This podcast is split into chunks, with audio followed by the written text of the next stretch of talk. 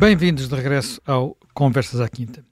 Hoje vamos uh, regressar à Europa, vamos falar, falar sobre uh, o que está a passar, no, sobretudo no leste da Europa, mas também com muitas implicações aqui no coração uh, da Europa. Na semana passada, no final da semana passada, houve eleições na Eslováquia e ganhou um candidato, Roberto Fico, que é aquilo que poderíamos considerar um populista de esquerda, alguém que está ligado ao grupo dos socialistas e democratas no Parlamento Europeu, faz, integra esse grupo, alguém que, que uh, teve já, já passou por vários governos anteriores, mas uh, que se caracteriza por ter uma posição relativamente à, à Rússia e à Ucrânia que nós em Portugal identificaríamos mais depressa com o do Partido Comunista do que o do Partido Socialista. E isto levanta muitos problemas na Europa. Uh, o único líder que exultou com a sua eleição foi o líder húngaro, Viktor Orban, que, como se sabe, também tem uma proximidade ao regime russo, a Vladimir Putin, eh, mas esta questão é mais complexa, já que naquela região da Europa eh, começam a haver vários países onde uh, os regimes podem colocar problemas ao próprio funcionamento da União Europeia. E a União Europeia pensar alargar-se, e se for, se for uma nova vaga de alargamento, ela pode ser muito ampla, porque além da Ucrânia, há a Moldova, há a Geórgia, há os países dos, do, todos os países dos Balcãs, portanto estamos a falar da Sérvia, do, do, da Albânia, de, do Montenegro, da Macedónia, uh, da própria Bósnia e Herzegovina, Portanto, estamos a falar de uma quantidade muito grande de países que ainda têm muitos problemas por, por resolver e por isso mesmo vai reunir-se esta semana um Conselho Informal da União Europeia uh, precisamente para debater, para discutir questões que têm a ver com uma possível necessidade de reformar a União para acomodar este possível alargamento. Mas começando pela Eslováquia, vamos começar precisamente pela Eslováquia, Jaime, Jaime Gama, a vitória de Roberto Fico não é assim uma, um caminho inevitável para termos na Europa outro país eh, com um governo eh, pró-Putin, digamos assim, tal, a seguir a Viktor Orban, mas aproxima-se disso. Eu digo que não é inevitável porque ele não tem maioria, tem apenas 23% dos votos e vai ter que formar uma coligação maioritária, coisa que não tem ainda. Mas como é que interpreta, primeiro que tudo, o próprio, próprio voto dos, dos eslovacos? Quer dizer, o Viktor Orbán já tinha estado no governo, já tinha sido do governo, já estava, tinha sido acusado de implicação em, digamos, até no assassinato de um jornalista. Como é que estas figuras conseguem regressar à, à ribalta?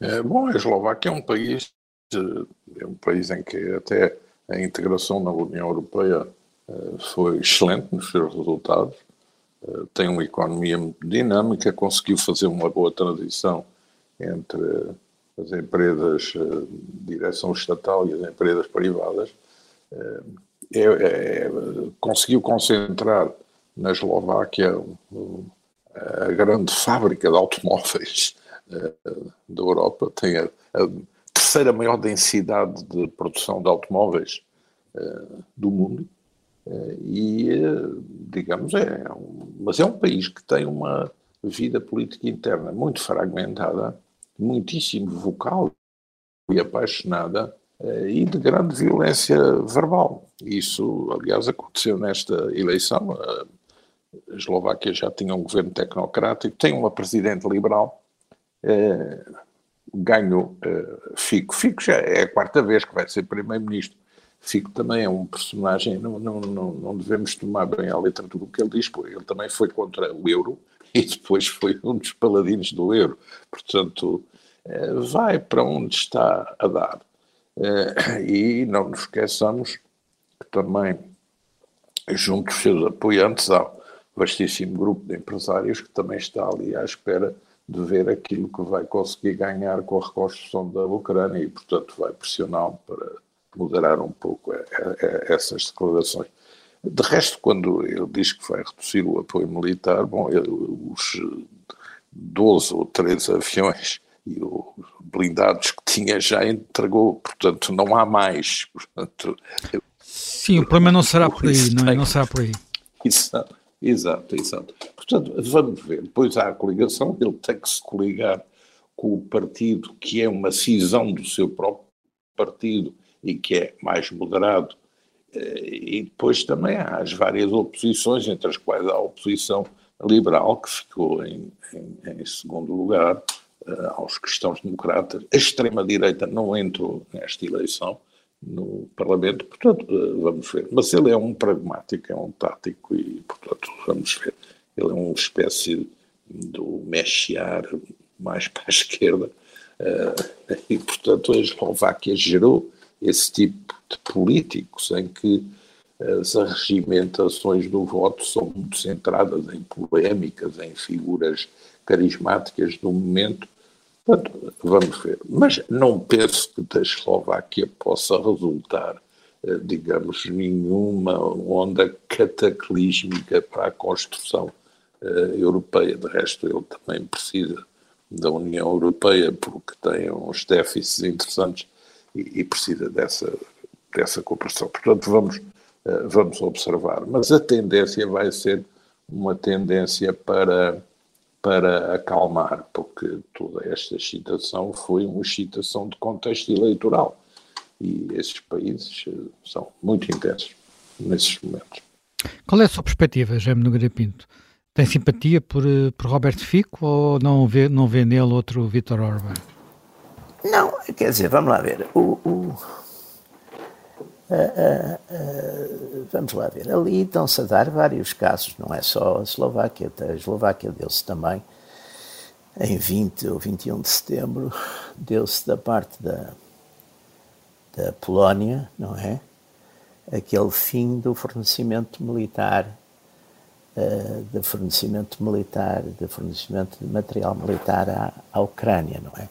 Isso também é claro que está ligada àquela questão, que é uma questão que aí alinham a Hungria, a Polónia e a Eslováquia, que é aquela questão da importação dos cereais ucranianos, porque vai, de certa medida, de certa maneira, contra os interesses, digamos, de uma classe relativamente importante em termos eleitorais nestes países, que, é, que são os agricultores, não é? Portanto, há ali vários problemas. A gente, aliás, vê ali uma contradição que também é muito interessante, que é, não há dúvida que do ponto de vista ideológico, por exemplo, enfim, nestas matérias, por exemplo, de, de costumes, de, de valores, o país como a Polónia, que tem uh, uma legislação bastante conservadora em matéria de eutanásia, em matéria de aborto, em matéria, por exemplo, de, destas aceitação destes novos códigos eh, da correção política no ensino, etc. E que, e que nesse aspecto até estaria bastante próxima, muito mais próxima da Rússia,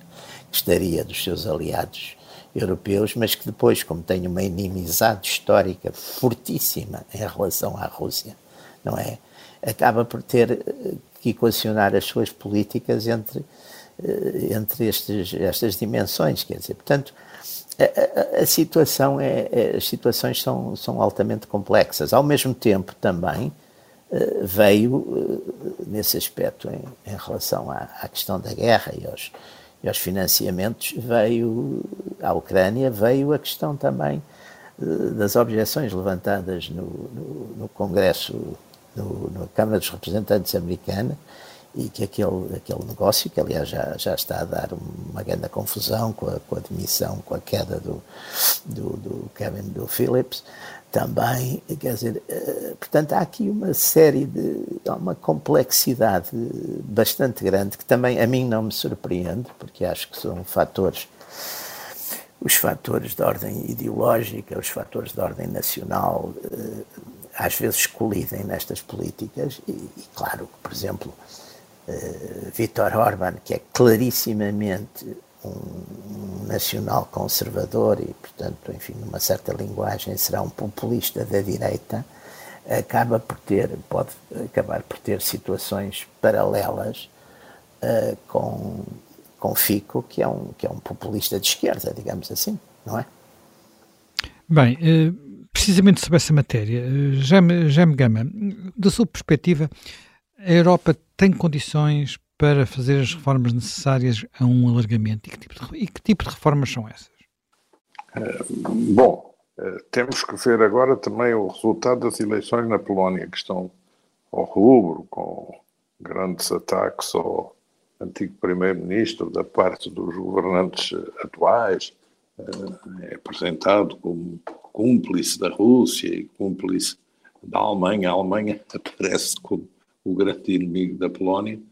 E, e, e, na medida em que também houve essa questão com os cereais, a Polónia, o governo, por virtude da situação eleitoral, também teve que endurecer esse discurso contra a Ucrânia, de quem se transformou no principal protetor a quando do início da guerra. Portanto, há aqui também umas variações de posições que ninguém entende, mas que têm a ver com o que devem ser os conselhos dos estrategistas de marketing eleitoral para não deixar fugir certos eleitorados numa eleição que está a ser uh, competitiva.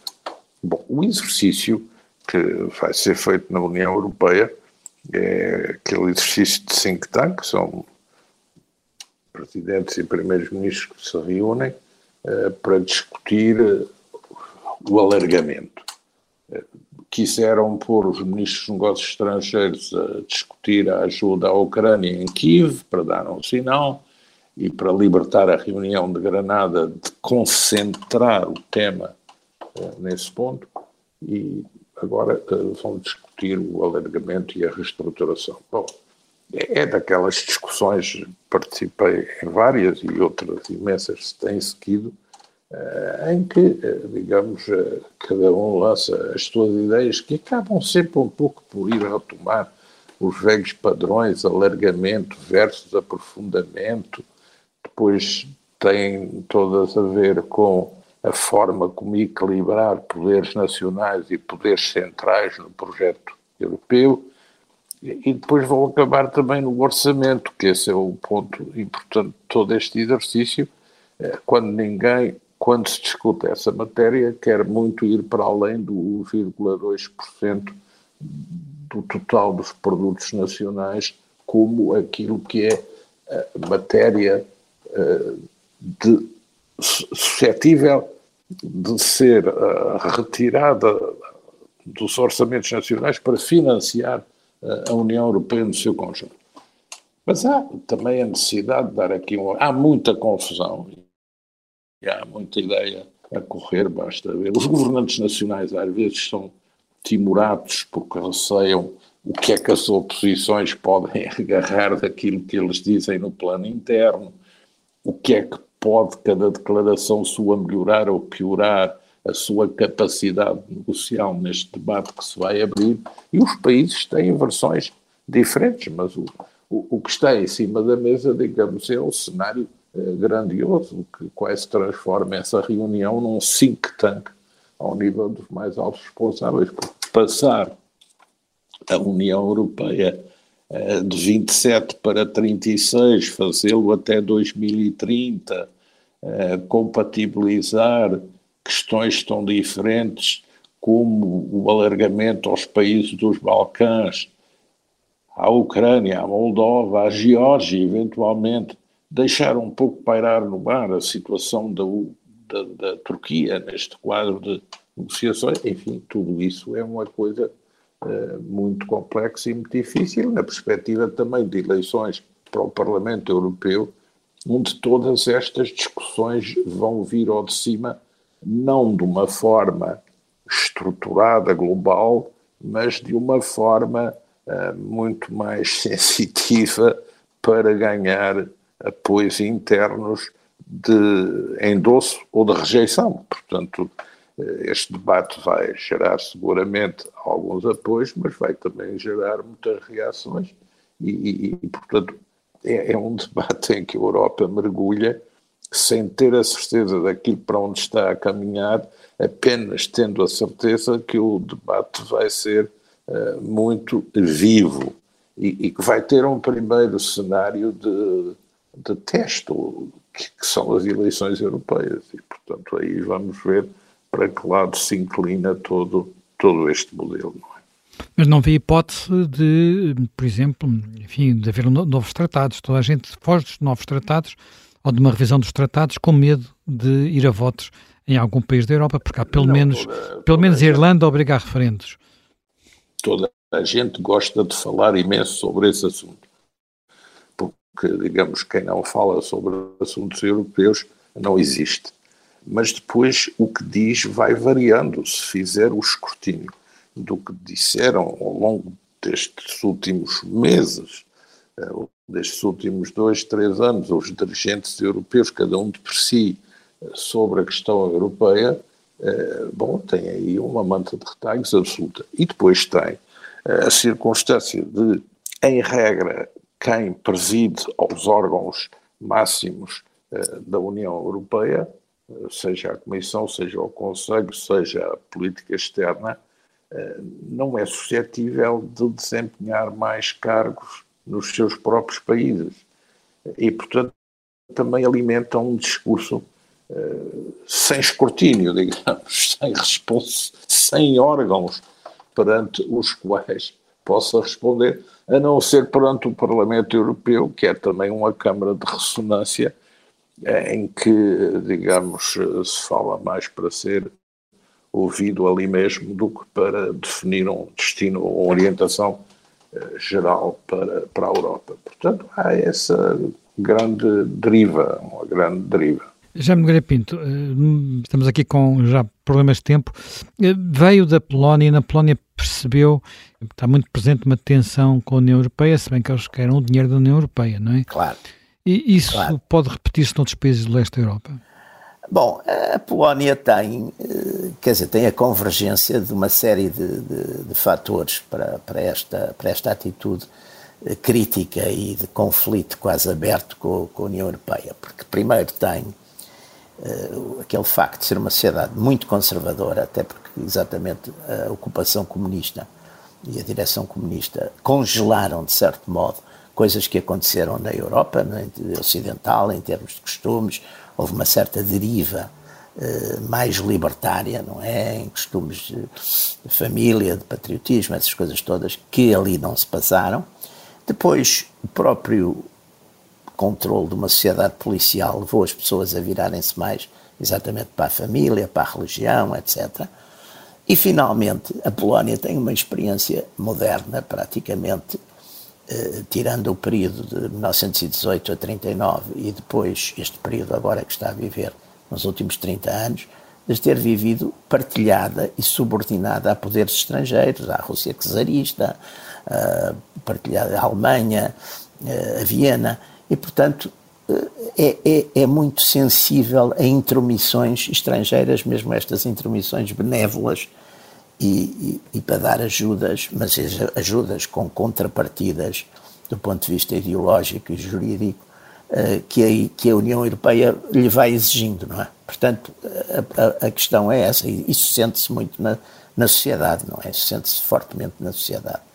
Bem, relativamente esta questão que, enfim, foi tema na campanha na, na, na Eslováquia, é tema permanente em alguns debates na União Europeia, que é o, a solidez, digamos assim, do apoio uh, europeu à uh, Ucrânia e aquilo que possa significar, não apenas desta eleição, como algo que o Jaime Grapin estava há pouco a falar, que foi estes, estes problemas que está a haver no, no Congresso dos Estados Unidos. Isto numa altura em que, são notícias muito recentes, há uh, dificuldade em manter, por exemplo, o nível de fornecimento de munições à Ucrânia. Uh, Jaime Gama, uh, até que ponto esta questão vai acabar por dividir os europeus? É, não sei. De momento ainda mantém uh, uma união.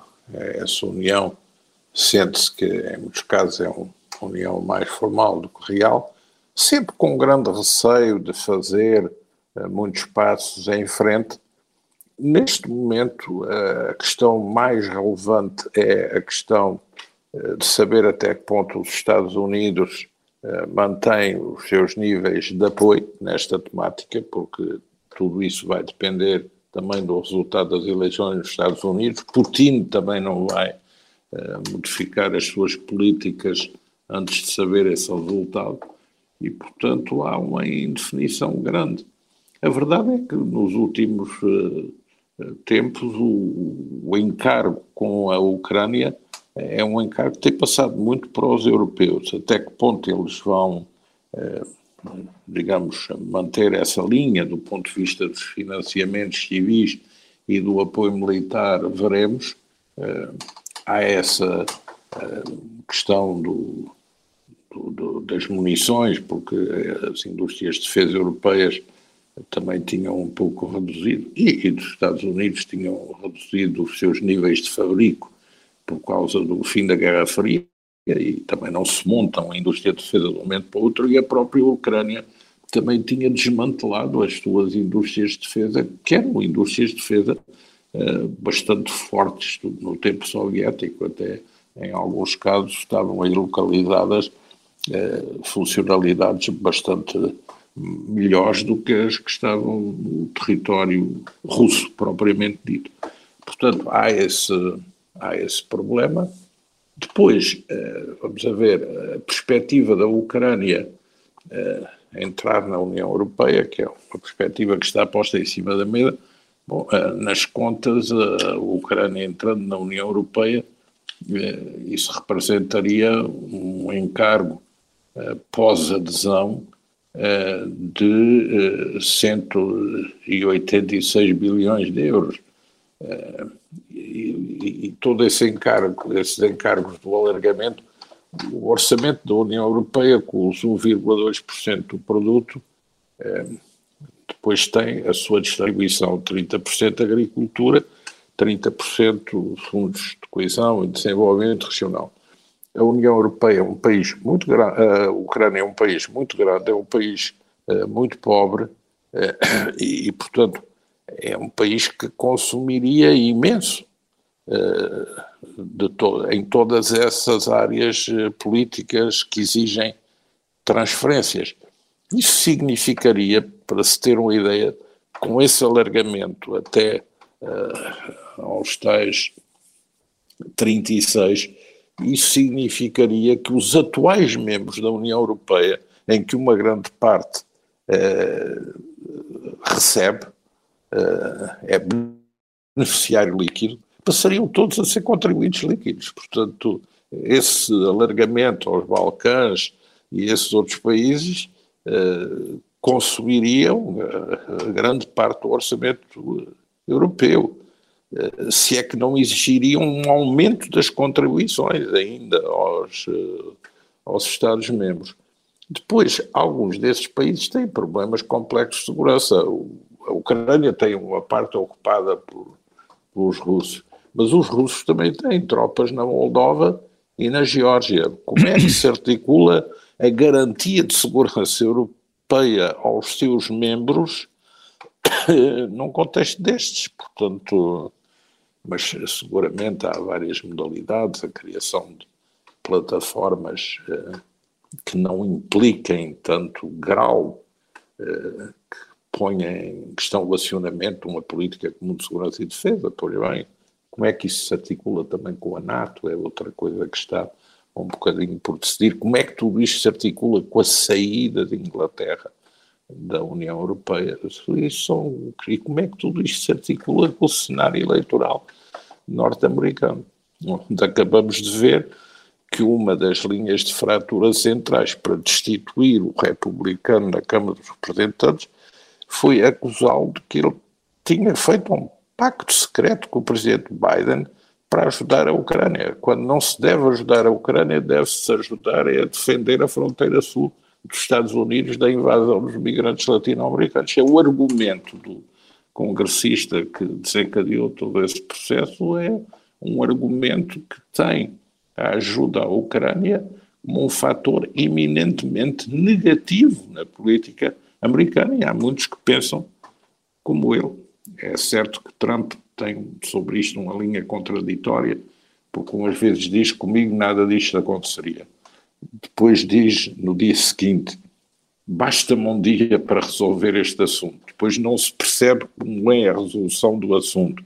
Depois diz, não me deixarei cair a Ucrânia porque a América, comigo é que é a América forte mas depois uh, diz que é preciso boas relações com a Rússia e que não se pode continuar a ter uma situação como esta. Portanto, há também na parte de Trump um, esboçar de mensagens políticas que depende do auditório para quem está a falar e do momento em que as declarações são feitas para galvanizar públicos específicos nos Estados Unidos. Mas a ideia de que o Partido Democrático é um partido, até a ideia deixada por esses congressistas do, do, do, do, do grupo do congressista da Flórida que fez a destituição do, do presidente McCarthy, é, é de que o, apoio à Ucrânia serve só para financiar o Partido Democrático. Portanto, as mensagens são postas a correr nas redes sociais são mensagens atrozes e que revelam também o que é o nível do debate político nos tempos presentes. Uh, Jaime Nogueira Pinto, pegando precisamente neste tema do, dos Estados Unidos, uh, este fim de semana Timothy Carter Nash uh, fez um artigo muito interessante dizendo que provavelmente Trump pode ganhar, ele resulta de, uma, de muitas conversas que teve nos Estados Unidos, mas dizia ele que Trump pode ganhar se Biden for o candidato. Eh, sim, sim, penso Concorda com este ponto de vista? Concordo, enfim, pelo menos é o que todas as, que todas as sondagens valem o que valem, mas todas as sondagens, sem estar a comentar o que é que valem ou o que é que não valem, todos nós sabemos exatamente o ponto, o que é que valem, o que é que não valem, o que é que podem servir como orientação. Mas todas essas sondagens mostram que se o candidato democrático for Biden, Trump pode ganhar. Eu penso que noutros, noutros cenários não ganha, quer dizer, noutros cenários não ganha, quer dizer, até, digamos, maquiavelicamente, eh, já, já comentando com alguns amigos eh, conservadores americanos, eles quase que têm a esperança de que, enfim, as vicissitudes judiciais do Trump o impedissem, o impedissem de, de concorrer. Porque acham exatamente que, os, que, os, que o Partido Democrático, que apesar de tudo mostrou uh, na, na, anterior eleição, exatamente ao ir buscar o Biden, uh, que, que, tinha uma capacidade de manobra e de controle maior na sua, enfim, nas suas cúpulas e na sua oligarquia dirigente, muito maior que os republicanos, uh, ou maior que os republicanos, que depois, dentro dessa linha depois haja qualquer mudança, enfim, radical no próprio, e que não é muito complicada de fazer no próprio Partido Democrático e, e apareça depois de, de, Trump já estar estabelecido como, como candidato de, de, do Partido Republicano, os, os, os democratas arranjem um, uma pessoa que esteja, enfim, em, em saúde, com a sua saúde mental e física mais capaz do que, do que o presidente atual eh, para defrontar Trump. Quer dizer, e isso uh, é muito curioso porque nisso, enfim, a tensão Trump de facto uh, tem provado para bem e para mal que é um elemento que dentro do próprio Partido Republicano uh, tem de facto a maioria aparentemente a maioria daquela massa militante está com ele e portanto os, os outros eventuais candidatos, e até talvez fossem melhores candidatos em termos nacionais, receiam também atacá-lo, não é? Eh, porque receiam exatamente retaliações dessa, dessa maioria militante, mas por outro lado também há muita gente que tem a consciência que ele acabará por dividir exatamente os amigos e juntar os inimigos, portanto que tem um grau de rejeição que pode, pode ser muito forte, não é? É claro, penso que contra Biden não haverá esse problema, porque Biden está manifestamente, e por razões, enfim, por razões de saúde, por razões de toda, toda a ordem, está manifestamente abaixo dos níveis normais de uma prestação política, quer dizer, não é, não é só estar sempre a tropeçar, é as, as gafes que diz, as coisas que quer dizer, e os cuidados com que tem que ser rodeado a todo o tempo, quer dizer, portanto, não, não me parece que seja, acho que numa, enfim, numa competição entre os dois ainda era capaz do Trump ter, ganhar com uma certa abstenção dos democráticos e até mesmo com o que o detestam, os que o detestam, era capaz de encontrar, porque de facto não, não eh, agora, eh, não há dúvida que os Estados Unidos há uma divisão fortíssima, sobretudo no campo republicano, entre eh, mesmo em relação, por exemplo, a esta questão, como agora se vê, da, do apoio do apoio militar à, à Ucrânia, uma divisão que na Europa não é tanto na classe política, é mais nos eleitorados. Tem havido um declínio suave, eu diria um declínio suave, mas gradual, eh, nos apoios, sobretudo em países como a Alemanha, países como a França, a Espanha, a Itália, eh, têm, têm vindo a decair, quer dizer, sobretudo na questão do, da ajuda, da ajuda, finança, ajuda militar, não é? Tem vindo a decair esse entusiasmo, até porque também tem a ver com, com uma inflação onde o preço, a subida dos preços da energia afeta, de facto, diferentemente, mas afeta muito as famílias na, em muitos, na maior parte dos países da União Europeia. E, portanto, eh, isso, claro que também não torna a, a, a guerra muito popular, não é? E, portanto, e, e, e, os dirigentes ucranianos também ultimamente têm estado muito atentos a isso e penso que têm manifestado a sua preocupação uh, em relação a, uh, porque veem exatamente uma certa vulnerabilidade naquela posição que, que há um ano, um ano e tal, era, era, era muito mais, era mais forte, não é? Bem, eh, já me, Gama, para terminar, também já estamos próximo do fim, uh, e esta perspectiva, acha que perspectiva de como é que olha para esta eleição americana? Acha que Trump pode, pode de facto ganhar? Tem o mesmo receio? O percurso de Trump é também um percurso em relação ao qual o próprio tem receio, porque este esta sucessão de casos judiciais também eh, não é uma coisa eh, que, digamos, eh, endosse muito a credibilidade do candidato, não é? Mas o eleitorado Mas ele aparentemente é, é, é inoxidável, é, não é? Inoxidável estas coisas Bom, todas. Atenção, se nós virmos aquelas sondagens agregadas há uns tempos a esta parte como candidato presidencial, o Trump passou a ter umas décimas mais do que Biden. Mas se formos ver a popularidade de cada um entre percepção positiva e percepção negativa, Biden, apesar de tudo, tem um saldo mais positivo no negativo do que tem Trump ou seja, eh, gera menos rejeição. É, o que foi esta alteração de há uns meses a esta parte também é suscetível de ser reversível. E nos Estados Unidos as coisas dependem muito, não apenas, eh, digamos, da política externa e de outros dados, mas dependem muito da situação interna, do, do emprego, da inflação, eh, e, portanto, isso também conta. E, e dependem muito do que vão ser as convenções do, do, dos dois partidos. Portanto, eh, eu também acho que se a situação neste momento é esta, não quer dizer que ela se vá reforçar na tendência atual, porque a margem é muito pequena e não sei como vai evoluir até às primárias e às convenções. Eh, vamos a ver, também não está, não está tudo eh, não está tudo jogado e vamos a ver também quem é que beneficia ou não disto que agora se passou na Câmara dos Representantes, também é outra coisa que terá que ser avaliada. Agora vai-se reabrir um processo de eleição de um novo Presidente da Câmara dos Representantes, Vamos ver como é que. Mas que é um problema que preocupa isso. o próprio Biden, porque o Biden já vai apelar a que o problema se resolvesse rapidamente, senão fica tudo bloqueado. Eu é? acho que isso é, ele faz esse papel também para dizer que os outros é que foram responsáveis, e isto na perspectiva de que o orçamento, ou as autorizações orçamentais que foram negociadas, têm a duração de 15, 45 dias, portanto, em este problema está reaberto a 15 de novembro, o problema do orçamento ou do shutdown, como eles dizem.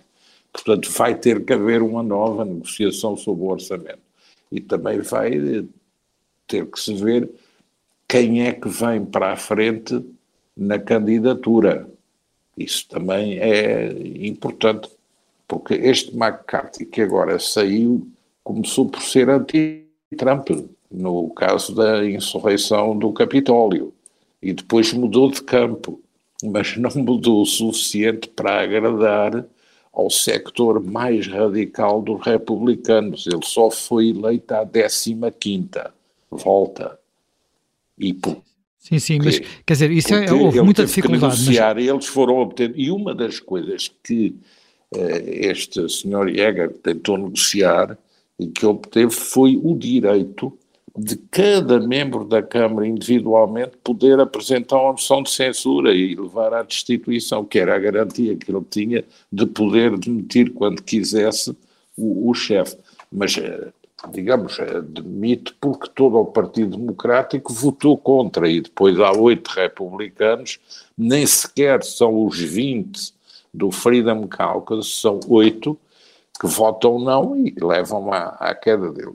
Mas, portanto, agora o novo vai ser alguém que vem mais para uma negociação com os democratas ou alguém que radicaliza mais e aí não haverá também saída de alguns moderados que não se reconhecem nessas políticas e que vieram uh, dizê-lo de forma clara. Portanto, há agora no campo republicano uma turbulência política que não existiu até aqui e que teve este contorno dramático. Portanto, vamos ver como é que também esse lado das coisas vai, vai evoluir, vamos observar.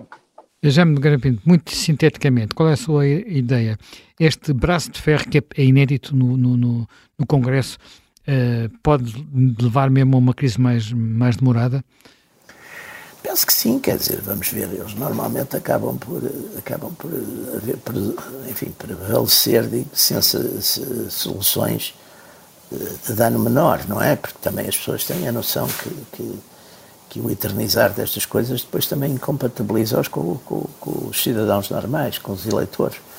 Mas, mas não sabemos, porque de facto eu nunca vi os Estados Unidos tão divididos ao longo de, enfim, de 60 anos de, de, ou mais que eu tenho de atenção à vida política americana.